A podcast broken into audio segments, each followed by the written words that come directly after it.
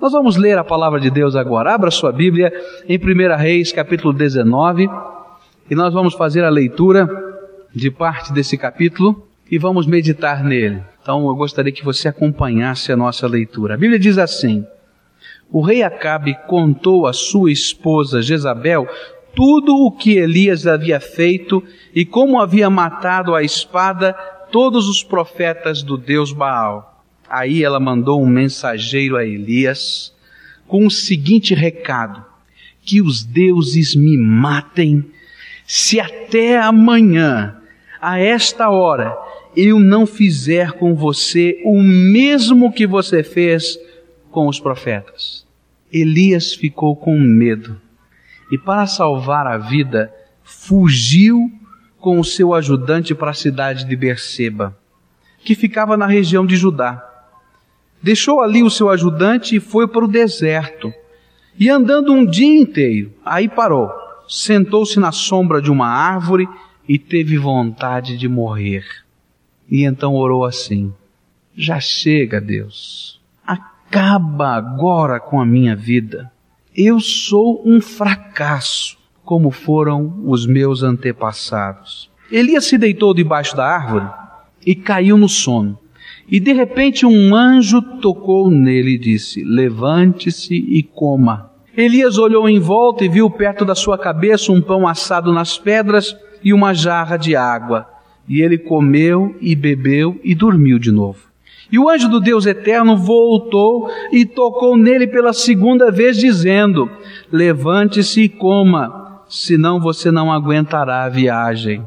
E Elias se levantou, comeu e bebeu, e a comida lhe deu força bastante para andar quarenta dias e quarenta noites até o Sinai, o monte sagrado.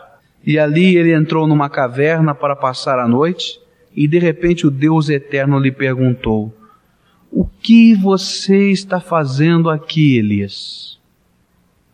E ele respondeu: Ó oh, eterno, Deus Todo-Poderoso, eu sempre tenho servido a ti e só a ti. Mas o povo de Israel quebrou o seu acordo contigo, derrubou os teus altares e matou todos os seus profetas. Eu sou o único que sobrou e eles estão querendo me matar. O Deus eterno disse: Saia e vá ficar diante de mim no alto do monte. E então o Eterno passou por ali e mandou um vento muito forte, que rachou os morros e quebrou as rochas em pedaços mas o Eterno não estava no vento. E quando o vento parou de soprar, veio um terremoto, porém o Eterno não estava no terremoto. Depois do terremoto, veio um fogo, mas o Eterno não estava no fogo. E depois do fogo veio uma voz calma e suave. E quando Elias ouviu a voz, cobriu o rosto com a capa e então saiu e ficou na entrada da caverna. E uma voz lhe disse: o que você está fazendo aqui, Elias?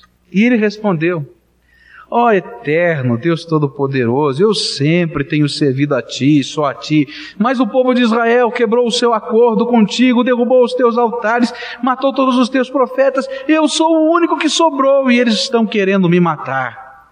E então o Deus eterno disse: Volte para o deserto que fica perto de Damasco e chegando lá, entre na cidade e unja Azael como rei da Síria, e unja Jeú, filho de Ninse, como rei de Israel, e unja Eliseu, filho de Safate, de Abel Meolá, como profeta, para ficar em lugar de você. As pessoas que não forem mortas por Azael serão mortas por Jeú, e todos os que escaparem de Jeú serão mortos por Eliseu. Mas eu deixarei sete mil pessoas vivas em Israel, isto é, todos aqueles que não adoraram o Deus Baal e não beijaram a sua imagem. Vamos falar com Deus. Pai, ajuda-nos a compreender a tua palavra e abençoa-nos com a tua palavra nesta hora. Que esta não seja, Senhor, a mensagem do pastor, mas que seja a tua voz ao nosso coração quebrantado. Que seja o teu espírito soerguendo a nossa natureza, a nossa vida que o Senhor possa estar abençoando a cada servo teu que está aqui agora, com a tua graça, com a tua força e com o teu poder. Ajuda-nos, Senhor, a compreender a tua palavra.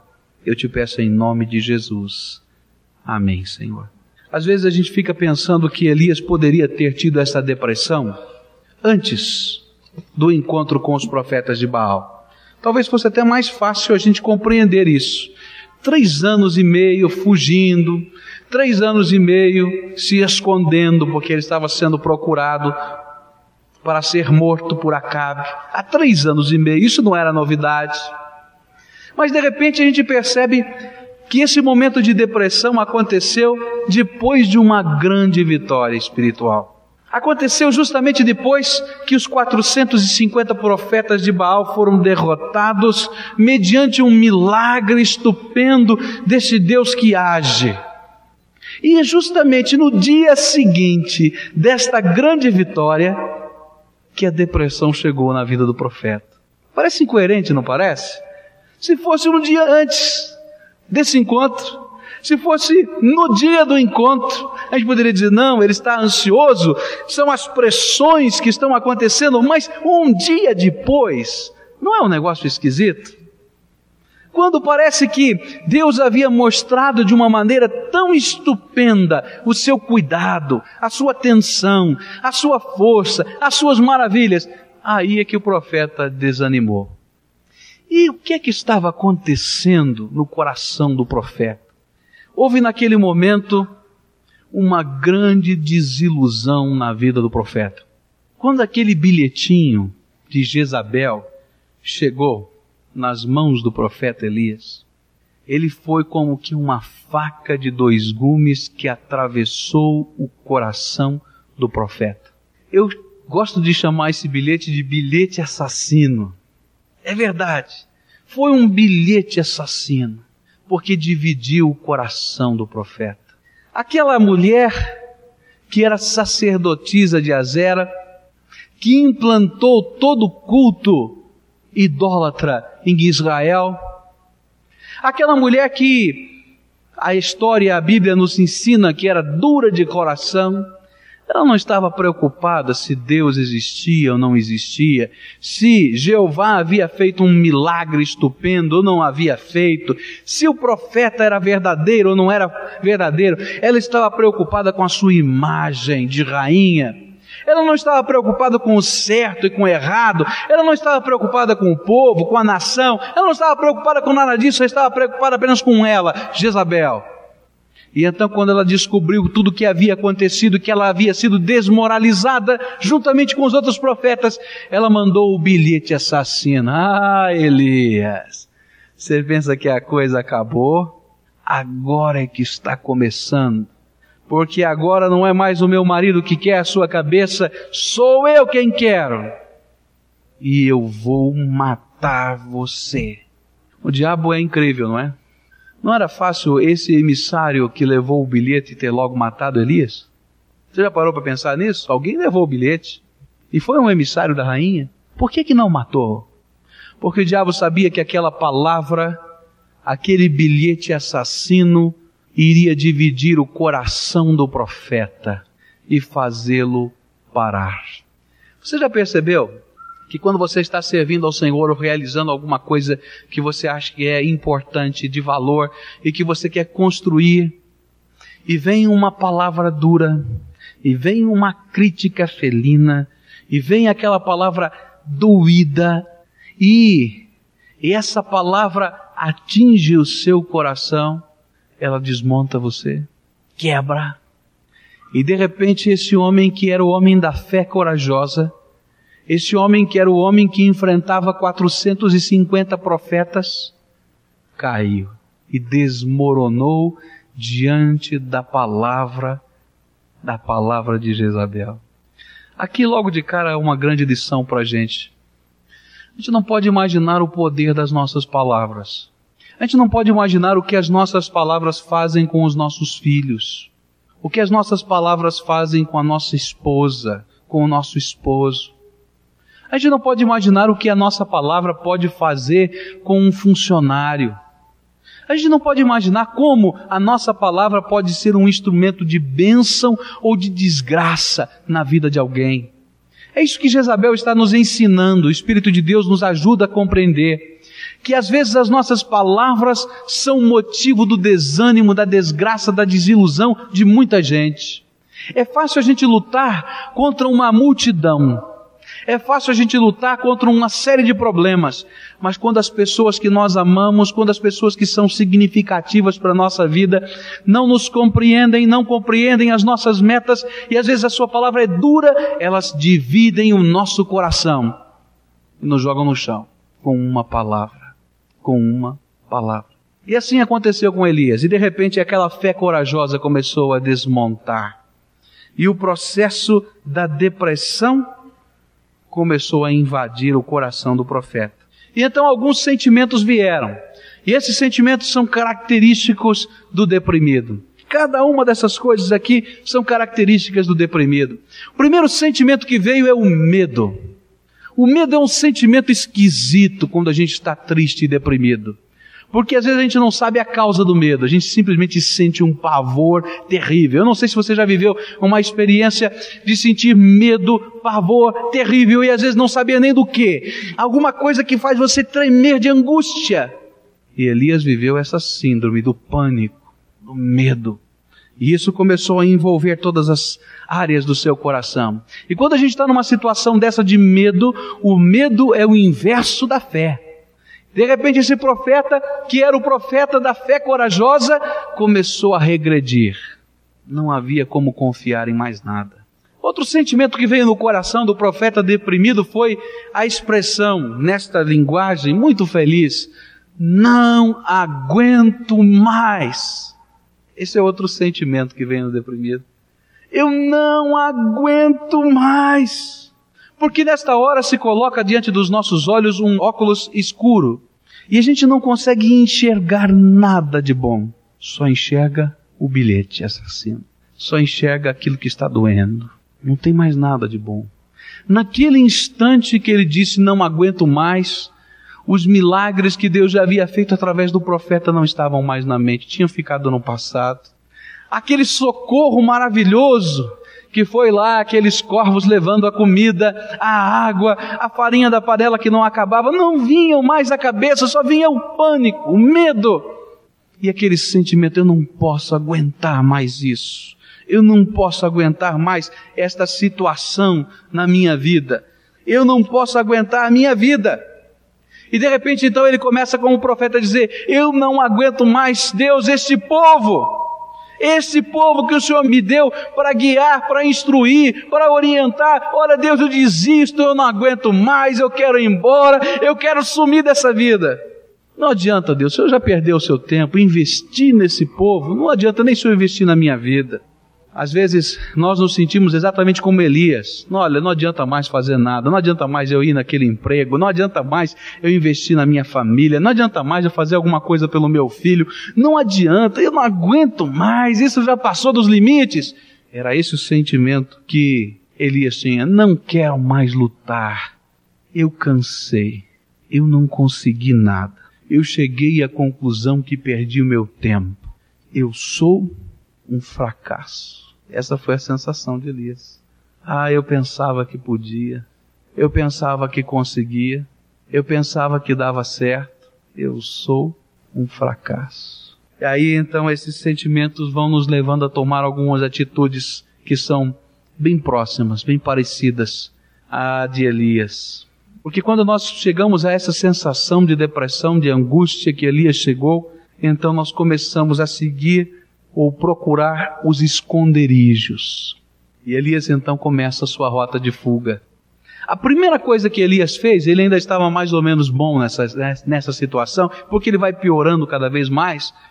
Ele vai dizer assim: bom, agora o negócio é fugir. Então ele muda de país, e ele não se sente seguro mudando de país, porque ele achava que os espiões podiam vir buscá-lo. E ele então escolhe a última cidade no sul de Judá. Eram dois países, Israel ao norte e Judá ao sul. E ele escolhe então a última cidade, lá no sul de Judá, chamada Berseba, a porta do deserto do Negev. Está lá. Ele foi lá para baixo. Ficou lá na última cidade, ele e o seu ajudante. Mas ele não podia, nessa rota de fuga, não é? Que a gente quer mudar de tudo, quer abandonar tudo, quer largar tudo, quer ir para um lugar ermo, escondido. Ele ainda estava incomodado de estar junto com o seu ajudante. Largou lá o ajudante, sabe para onde ele foi? Para o deserto. Porque deprimido não aguenta viver com pessoas. Ele acha que a solução para ele é a solidão total. Então ele entrou lá dentro no deserto. Caminhou, caminhou, caminhou mais que podia até a exaustão, deitou debaixo de uma árvore que ele achou no meio do deserto e disse: Agora aqui eu vou ficar, aqui eu vou morrer e eu não quero saber mais da minha vida. E então o deprimido, ele vai continuando, e Elias era o deprimido continuando, e ele entrou agora numa outra maneira de buscar a morte ou de fazer de conta que morreu. Ele quer dormir.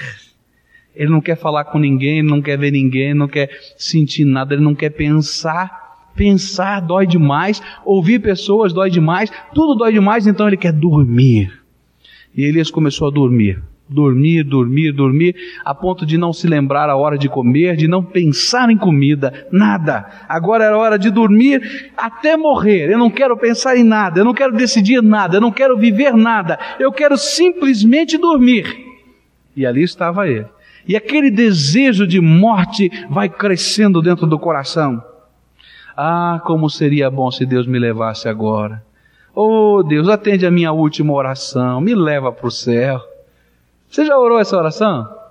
Ah, eu sei que quando a gente às vezes vive momentos tristes e difíceis, a gente começa a orar assim, né? Leva logo, Deus, acaba logo esse negócio. Ih, Deus, está duro demais. Ele estava vivendo essa situação. Desejo de morte. E às vezes, nós começamos a planejar como queremos morrer. Ah, eu vou morrer. Eu quero morrer. E a gente vai planejando tudo. Elias então entrou numa situação dessa fuga que o levou a não comer, a não se banhar, a abandonar-se completamente. Olha, não tem razão para mim cuidar de mim. Sou um fracasso mesmo. O único jeito para minha vida é morrer. Então, que adianta estar aqui nessa terra? Aí Deus levanta, acorda esse homem, o anjo do Senhor dá lá um pouco de comida e às vezes a vida faz isso com a gente. Às vezes a gente acha que o processo de depressão é algo assim muito rapidinho e passa rápido, né? Mas não é não. A gente vai aprender aqui com Elias que às vezes a gente entra num processo de depressão ao longo de meses. E de repente, então, um chacoalho da vida. Deus usa alguma coisa que nos chacoalha e nós fazemos de conta que recobramos o nosso ânimo e dizemos: Bom, agora eu mudei, eu vou tomar uma outra atitude de vida, mas eu ainda continuo deprimido. E então Elias se levanta depois daquela refeição, caminha 40 dias e 40 noites sem parar. Cada vez que Deus conversou com Elias, e perguntava: O que, é que você está fazendo aqui, Elias? Ele começava a dizer: oh, Olha, Deus, eu te servi a minha vida inteira, fiz assim, fiz assado, mas esse povo ruim e duro quer me matar, Deus. Você já ouviu pessoas assim? Que não tem outra conversa? A lamúria faz parte da depressão. Uma outra característica do deprimido é que ele se esconde de Deus. Essa é uma coisa tão esquisita, não é? Porque na hora que nós mais precisamos de Deus, nós nos escondemos dele. Diz a Bíblia que ele entrou dentro da caverna e ficou lá dentro, quietinho. Quando você convida o deprimido para orar, ele diz: Eu não quero. Vamos ler a Bíblia? Não quero. Olha, vai alguém aí fazer uma oração para você? Não quero. Ah, mas olha, não quero. É assim mesmo. Não quer mesmo. Ele está dentro da caverna.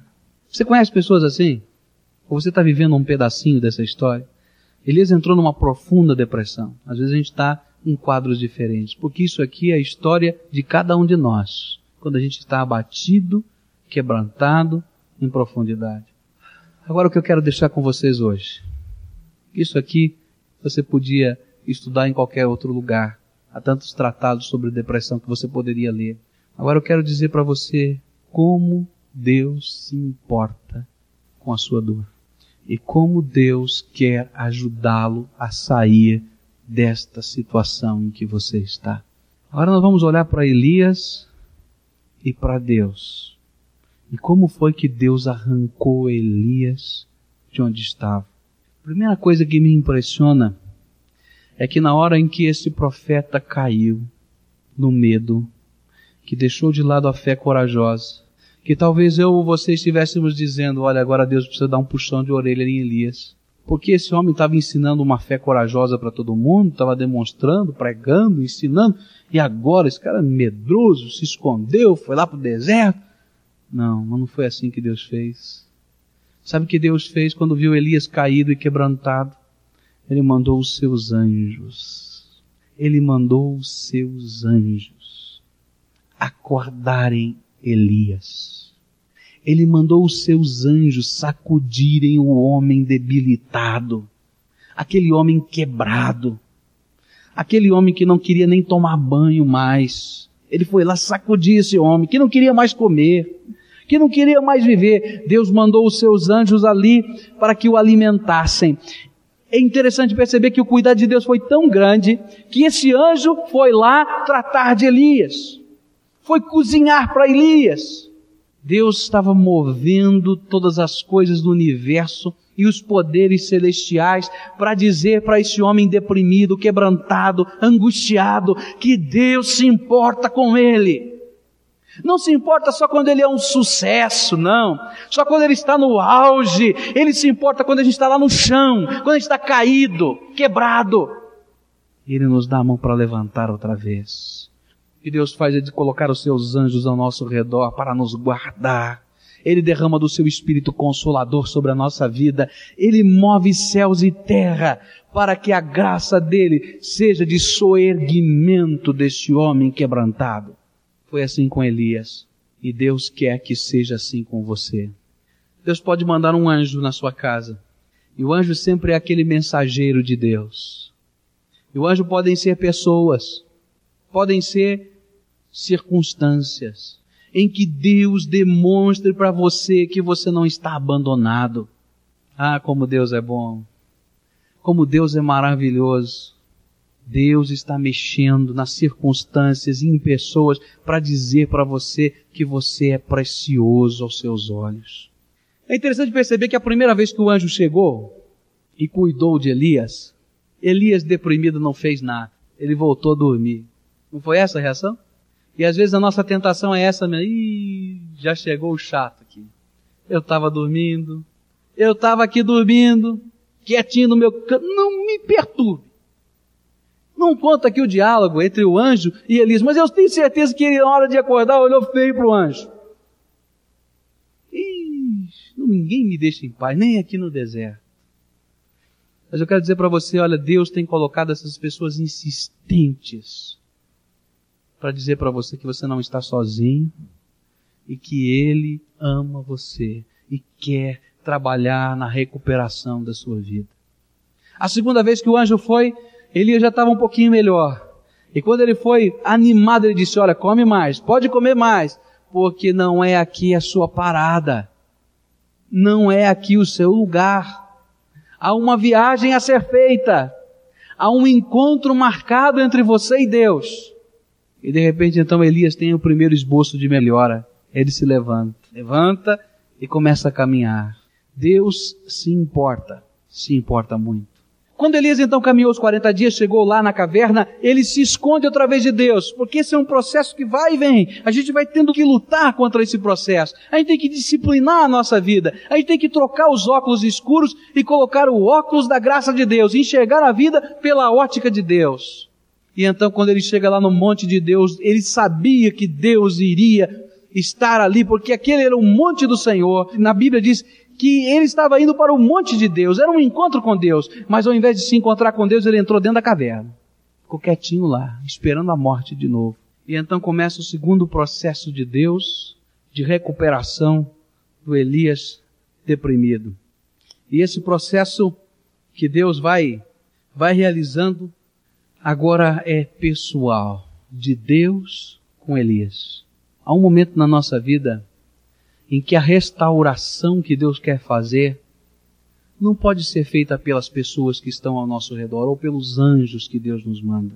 O apoio das pessoas, ela serve para nos dizer que Deus não nos esqueceu, nem os nossos queridos nos esqueceram, que o bilhete é só um pedacinho da verdade, o bilhete assassino é só um pedacinho da verdade, mas tem muito mais por trás. Mas a verdadeira restauração acontece quando nós temos um encontro com o Deus que restaura. Agora não era mais o anjo que vinha falar com Elias. E essa é a parte bonita dessa história. Mas era o Deus Todo-Poderoso que estava falando com Elias. Elias, Elias, meu servo, você que está aí dentro da caverna escondido, derrotado, cabisbaixo, você mesmo, Elias, é o teu Senhor que está aqui agora. Elias, o que é que você está fazendo aqui, nesse buraco? Por que que você entrou nesse buraco? Aqui não é teu lugar, Elias. E Elias começa a responder com a lamúria, ah, eu estou aqui daquele jeito. E Deus diz, sai para fora, Elias. Sai para fora. Sai porque eu quero ter um encontro face a face com você, Elias. Sai para fora. Nesse processo da restauração, as pessoas, os amigos, as entidades, elas nos ajudam até um certo ponto. Mas nós precisamos sair para fora das cavernas, dos nossos esconderijos interiores e abrir o nosso coração para Deus, abrir as nossas feridas para Deus, abrir as nossas angústias para Deus. E na medida em que nós estamos fazendo isso face a face com o Senhor, Deus vai, pelo seu poder, restaurando o nosso coração. E foi isso que aconteceu com Elias. Elias não tinha condição de levantar. Elias não podia levantar, então Deus começou a chacoalhar o lugar onde estava Elias. A palavra de Deus diz que, mandado por Deus, aconteceu tudo. O que veio acontecer? O vento, o terremoto e o fogo. Mas Deus não era nem o vento, nem o terremoto, nem o fogo. Mas eram coisas que Deus permitiu que acontecessem para que Elias saísse de dentro da caverna. Deus está nos chamando para esse encontro. Deus está chamando a nossa vida para que nós debrucemos diante dele e coloquemos aquilo que vai mal dentro do nosso coração e digamos: Senhor, é isso aqui a minha vida, esse fracasso, essa coisa ruim. Senhor, tenha misericórdia de mim e me ajuda, porque eu sozinho não consigo. Mas às vezes o homem nem isso consegue, então Deus chacoalha. E Deus mandou o vento para dizer: Elias, eu sou o Deus que governa este mundo. E esse vento barulhento que você está ouvindo, sou eu que estou mandando. Ele sabia que era de Deus, que vinha de Deus. Era o vento do poder de Deus que estava ali para dizer: Elias, lembra, eu sou o Deus Todo-Poderoso. E veio em seguida o terremoto, ele dentro da caverna. Você já, já pensou ficar dentro de uma caverna numa hora de terremoto? Eu não queria estar dentro de uma caverna numa hora de terremoto. Tá louco. Não é? Eu penso que um terremoto já fora de qualquer ambiente fechado já deve ser uma coisa horrível. Agora você imagina um ambiente fechado. Imagina dentro de uma caverna escura. Ah, eu queria sair correndo, mas Elias não, não podia, estava lá. Mas era Deus dizendo para ele: Elias, eu sou o Deus do terremoto. Você está com medo de Jezabel? Por quê, homem? Eu sou aquele que derrotou os 450 profetas. Foi o Deus que te escondi durante toda a tua vida. Foi o Deus que te sustentei. Você tem medo do quê, homem? Levanta a tua cabeça. Eu sou todo-poderoso Senhor desse universo. Elias não podia entender. Estava lá dentro da caverna ainda. Aí Deus manda o fogo. Elias, lembra que quando você fez aquela oração em cima do Monte Carmelo, foi este fogo que eu mandei. Eu sou o Deus desse universo, Elias. Confie em mim agora. Você pode se sentir um fracassado, você pode achar que errou, que falhou, você pode achar que não deu certo, mas eu tenho os verdadeiros controles de todas as coisas. Quem julga a tua vida sou eu, não é você. E aí veio o silêncio. Eu sempre fiquei admirado por que, que o silêncio fez Elias sair para fora? Você já parou para pensar nisso? Por que será que o silêncio fez Elias sair para fora? Diz a palavra de Deus que foi alguma coisa que a Bíblia não, não é difícil de traduzir o que está aqui, sabe? Porque diz que foi um calmo silêncio numa versão, diz que uma voz suave e calma na outra versão, muito difícil de, de entender o que está ali no original. Mas é a ideia da tranquilidade de Deus ou da paz de Deus que entrou naquela caverna. O que aconteceu ali foi um milagre. O Elias que estava morrendo de medo, o Elias que estava desesperado, o Elias que se sentiu fracassado, naquela hora foi convencido a sair para fora da caverna pela suave paz do Todo-Poderoso Deus. Oh, mas que coisa linda isso! Quando a gente chega na presença de Deus e tem esse encontro com Deus, eu posso me sentir um desgraçado, mas a paz de Deus que excede todo o entendimento guarda minha alma e é árbitro do meu coração. É uma promessa de Deus. E o Espírito de Deus ali fez a paz penetrar naquela caverna. E Elias sentiu de tal maneira que a paz vinha de Deus, e era Deus, que ele cobriu o seu rosto em reverência e saiu da caverna. E foi à entrada da caverna, à porta da caverna, dizer: Deus, estou aqui, o Senhor me chamou. No caminho da restauração, a gente tem algumas coisas que são prioritárias. A primeira delas é o encontro com Deus porque é só pelo poder de Deus que nós vamos nos sentir fortes de novo. E a segunda atitude é voltar, é parar de fugir, é parar de se esconder, é parar de seguir a rota da destruição, é voltar lá para trás.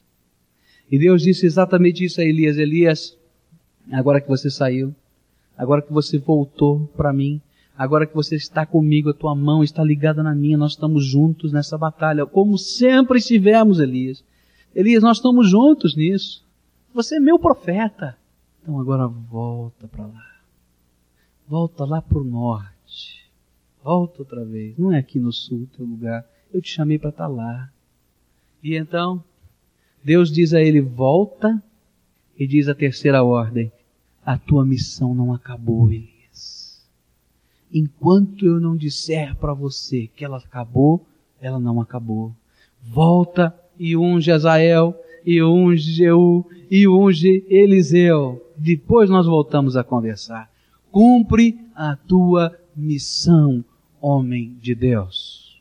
E depois de tudo isso, Deus revela um segredo para Elias. Elias, você que está achando que está sozinho, você que estava achando que não tinha jeito, calma, sou eu que controlo tudo. Eu vou dizer para você o que vai acontecer no futuro. E quero dizer para você o que aconteceu no passado e você não viu. Nesta terra em que você disse que era o único que não havia dobrado o seu joelho a Baal, é mentira, Elias. Porque nessa terra existem sete mil pessoas que nunca dobraram seus joelhos a Baal e são os meus servos que estão junto contigo nesta batalha. Querido irmão, Deus o trouxe aqui hoje para dizer que se importa com você.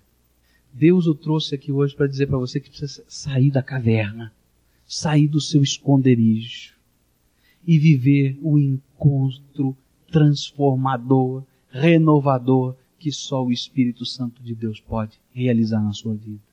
Servo de Deus, Deus o trouxe aqui para dizer para você que onde você está, nesse lugar da angústia, não é o lugar que Deus quer que você esteja. Que é que você está fazendo aí? É a pergunta de Deus. Porque Deus ainda não encolheu a sua mão para nos abençoar. Ao contrário, a sua mão sempre esteve estendida e vai continuar estendida. Então do que é que temos medo?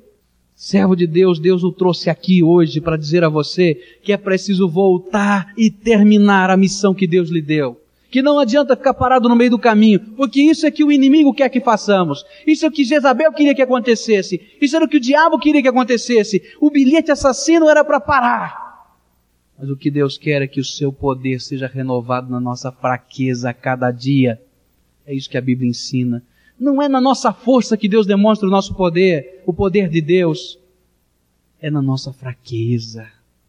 É isso que nós não entendemos ainda que é justamente quando a gente se sente pequenininho, fraco, impotente, fracassado, é que nós vamos ver os maiores milagres de Deus, porque aí nós abrimos a alma e dizemos, Senhor, dá por tua conta, e paramos de lutar contra o nosso Deus.